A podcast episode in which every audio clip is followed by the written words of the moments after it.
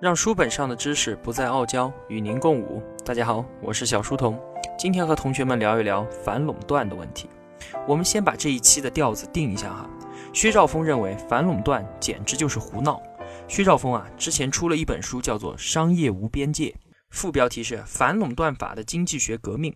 还有啊，逻辑思维有一期的名字叫做“我们应该反垄断吗？”大家可以去看一看，里面都说反垄断这个事情啊，实在是，唉。好，那我们开始吧。话说啊，早在一九九一年的时候啊，美国联邦贸易委员会就开始着手调查微软公司对操作系统的市场垄断。从此开始，美国政府与微软之间的司法冲突就此起彼伏。在一九九七年的时候，美国司法部以及二十个州的检察院联合向微软提出近百年来最大宗的反垄断诉讼。从一九九一年到一九九七年中间的七年时间里面，微软啊一直都在据理力争，说我垄断什么了？你说我垄断，那你说说行业边界在哪里啊？如果说电脑端的操作系统软件，那我垄断；可是如果是在整个软件市场当中，我只占了百分之四啊，我垄断个毛啊！微软对于垄断边界如何划定的辩解啊，是很有道理的，公正的、客观的。让大家都幸福的划分标准在哪里呢？关于商业垄断边界的划分，那么就存在两种争议：一个是，行业怎么划分？你说一家航空公司垄断，但是在整个运输行业里面，把铁路、把汽车运输全部都加上，那么我这家航空公司我就不垄断了。你说一家快递公司垄断，但是你把这个快递业务放在整个物流行业里面，它就不垄断了。你说一家煤炭企业垄断，但是如果你要把它放到整个能源行业里面来看的话，也就不垄断了。所以啊，这个说的是从行业的角度，你怎么来划分？第二个争议是地域的问题，你怎么划分地域垄断的边界呢？比如说，一条街上有一个卖大饼的，它算不算垄断？一个商业中心里面只有一家卖冰淇淋的，它算不算垄断？一个村子里面只有一个理发的，出了这个村就有第二家。但是就在这个村里面，你说它算不算垄断呢？所以啊，是按照一个村、一个县、一个省、一个国家，或者是全球来划分垄断的边界呢？有没有一个客观的标准呢？没有。所以啊，反垄断诉讼一定是旷日持久的扯皮官司。刚才说啊，一九九七年，美国司法部以及二十个州检察院联合诉讼微软公司垄断，其中啊，诉讼的焦点集中在微软的 Windows 九八上。Win98 把 IE 浏览器直接整合到操作系统里面去了，所以法庭认为微软捆绑了产品，借助 Win98 给 IE 浏览器在世界上形成了压倒性的优势，剥夺了消费者选择的权利，又排挤了竞争对手。哦，我的天啊，听见没有啊？一坨屎一样的，并且我现在想卸载都卸载不掉的 IE 浏览器，在当时成了微软垄断诉讼案的诉讼焦点了。那么当时微软啊，肯定是要狡辩的。说啊，我这个不叫捆绑呀，而是有机的整合。整合之后，Win98 提供了之前两个产品提供不了的新功能，因此啊，用户是增加了选择机会，而不是减少了。之后啊，法庭给予微软的处罚是这样：微软在新的操作系统里面啊，要加入其他公司的相同产品来供用户选择，还有要把微软公司一分为二。变成专门开发软件操作系统的公司，以及专门开发其他应用系统的公司。以现在我们用户的标准来看，哈，缺乏互联网浏览器功能的文件管理器是满足不了我们的需求的。如果当年处罚微软的措施落实的话，受损的就是我们今天的消费者。那么这一场被薛兆丰看来的糊涂官司，最后是怎么了结的呢？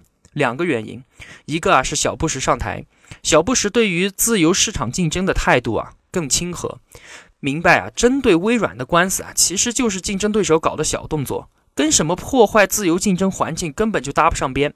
于是啊，司法部低调处理。第二呢，是微软上诉，上诉之后受理的上诉法院的法官更站在微软这一边，所以推翻了地方法院的判决，发回去换了一个法官重审。那么，在一九九七年，微软吃了美国反垄断官司之后的几年。二零零五年，欧盟又以微软违反反垄断法为名起诉微软公司，这个就说来更可笑了。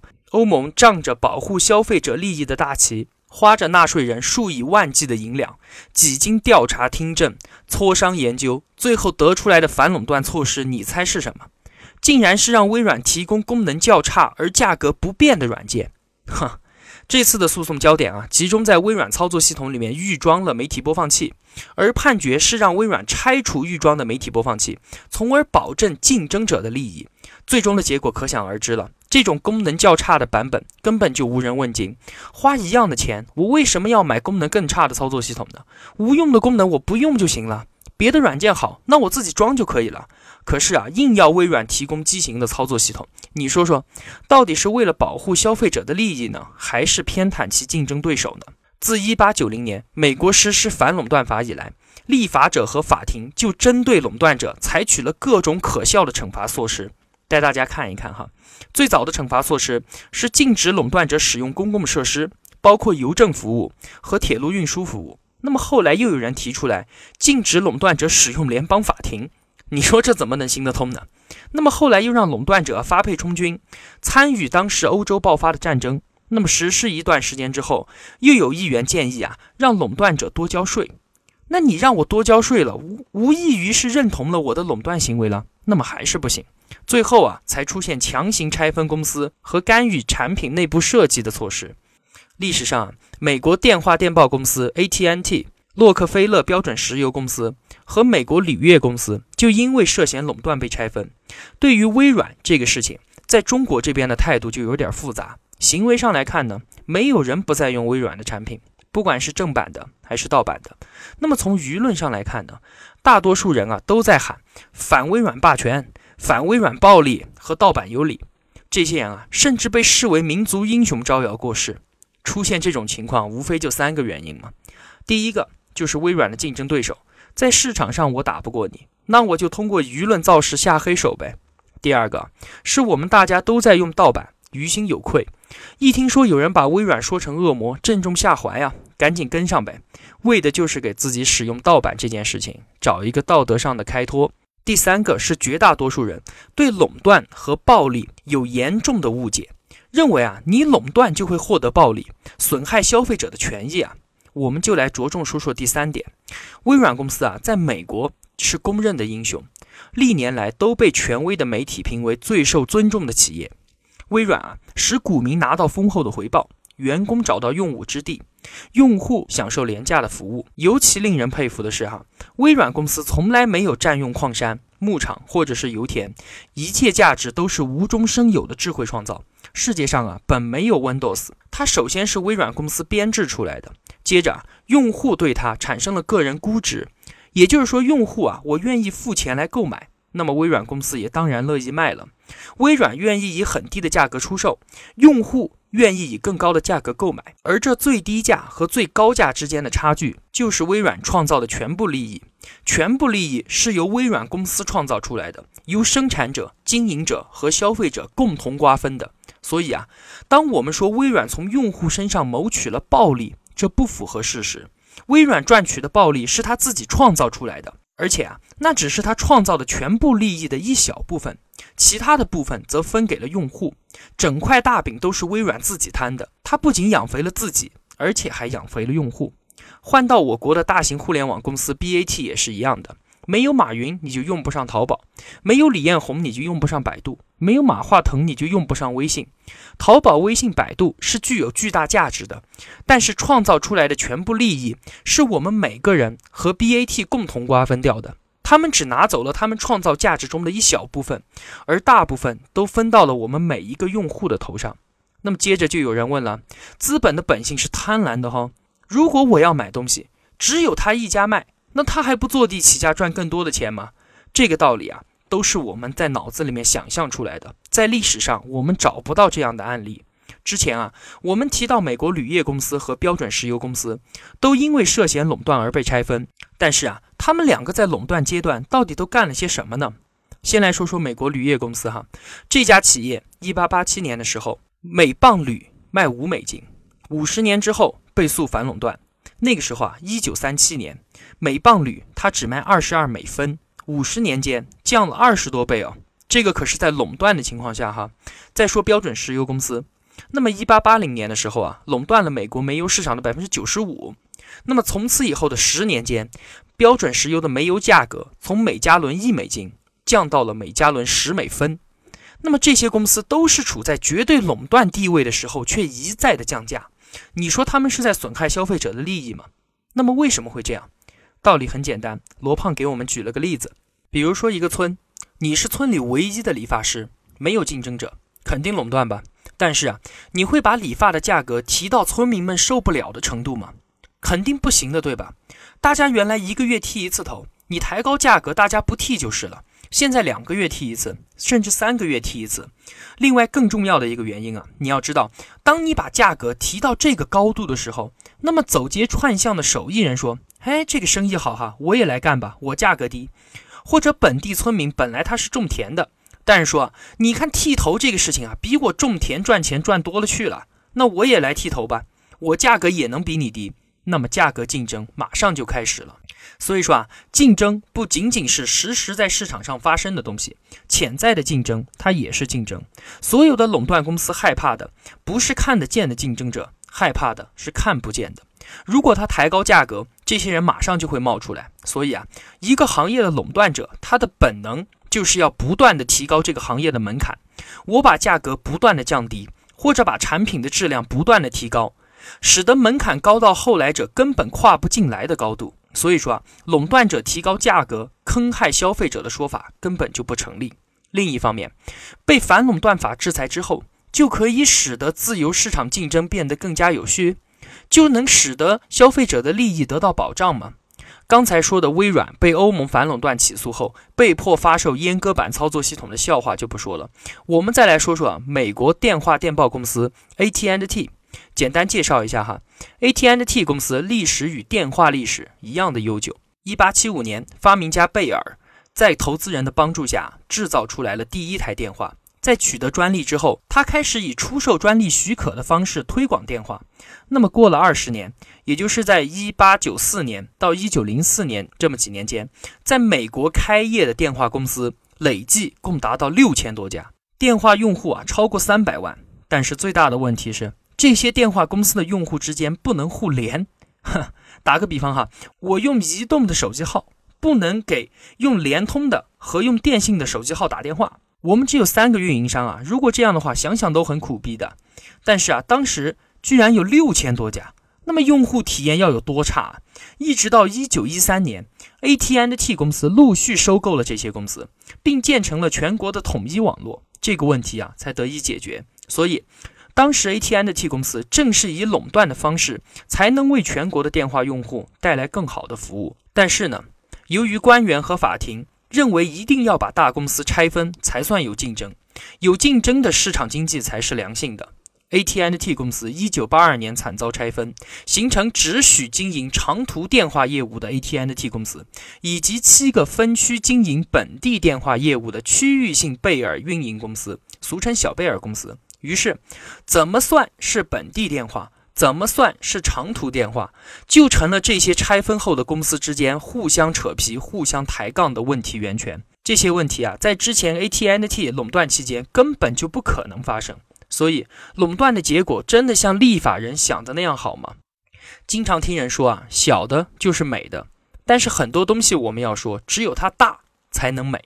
哈，我说的不是那个啥哈。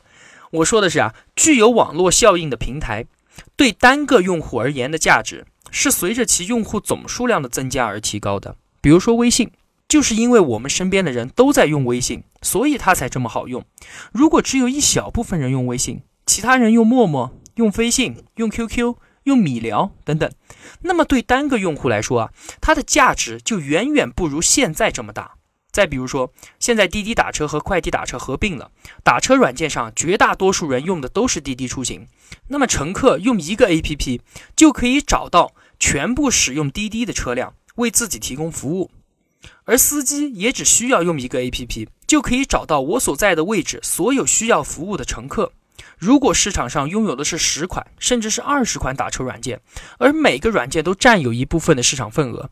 那么我们每个人都不会得到像现在这样的畅快的服务体验。所以啊，说了这么多，反垄断只是强迫消费者以同价甚至更高的价格购买质量更差、服务更差的产品。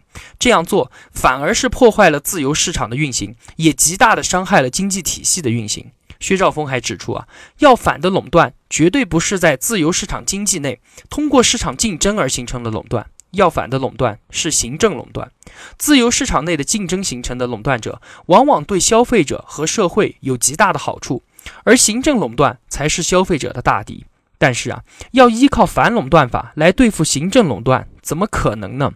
就连我国的反垄断法，经过十三年的酝酿。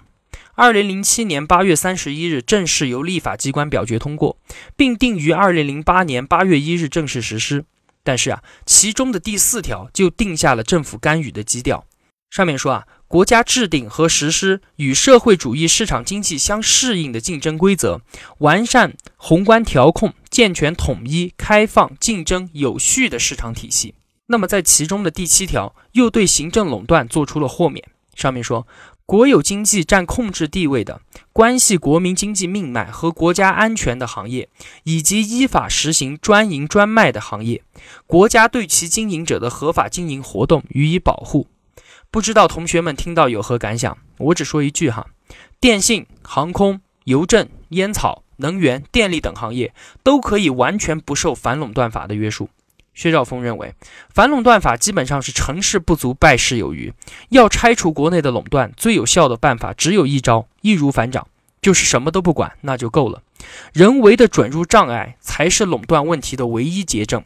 其他似是而非的垄断都是正常的现象，我们不反对。垄断的原因很多，我们只反对一种，那就是啊，政府行政保护和进入壁垒。既然这样，我们什么都不需要，只需要一张纸，上面写着。任何企业都可以经营某某业务，那就可以高枕无忧了。好了，说了这么多，梳理一下薛教授对于反垄断的观点吧。第一，传说中的市场经济宪法反垄断法并不像传说中的一样，能给市场带来美好阳光和自由竞争的土壤。第二，在商业垄断诉讼案中，行业和地域边界的划定都带有强烈的主观色彩，并不能反映市场经济中的真实情况。第三，垄断企业并不一定伤害消费者的利益。真实世界中的垄断者往往都是在讨好消费者，并且小的不一定是美的，也不一定是消费者想要的。第四，自由市场竞争下出现的垄断并不可怕，可怕的是政府行政性垄断，而反垄断真正应该反的就是它。小书童不才，在您面前献丑，只愿与您结伴而行，让求知的路上不再孤单。以上仅为学习所得，与您分享。如有偏误，还请斧正。小书童在此叩首。若您喜欢我分享的知识，需要我的读书笔记的话，请打开 QQ，在群搜索里面输入“小书童”三个字，小是知晓的小，在验证信息里面输入“陪伴”二字。通过验证之后，您就可以在共享文件夹里面下载我每期的读书笔记了。也欢迎到群里面，我们互相交流。小书童在此等您。若您喜欢我解读的《经济学通识》，想买这本书的话，可以到逻辑思维官方旗舰店里面购买。好了，让书本上的知识不再傲娇，与您共舞。小书童与您不见不散。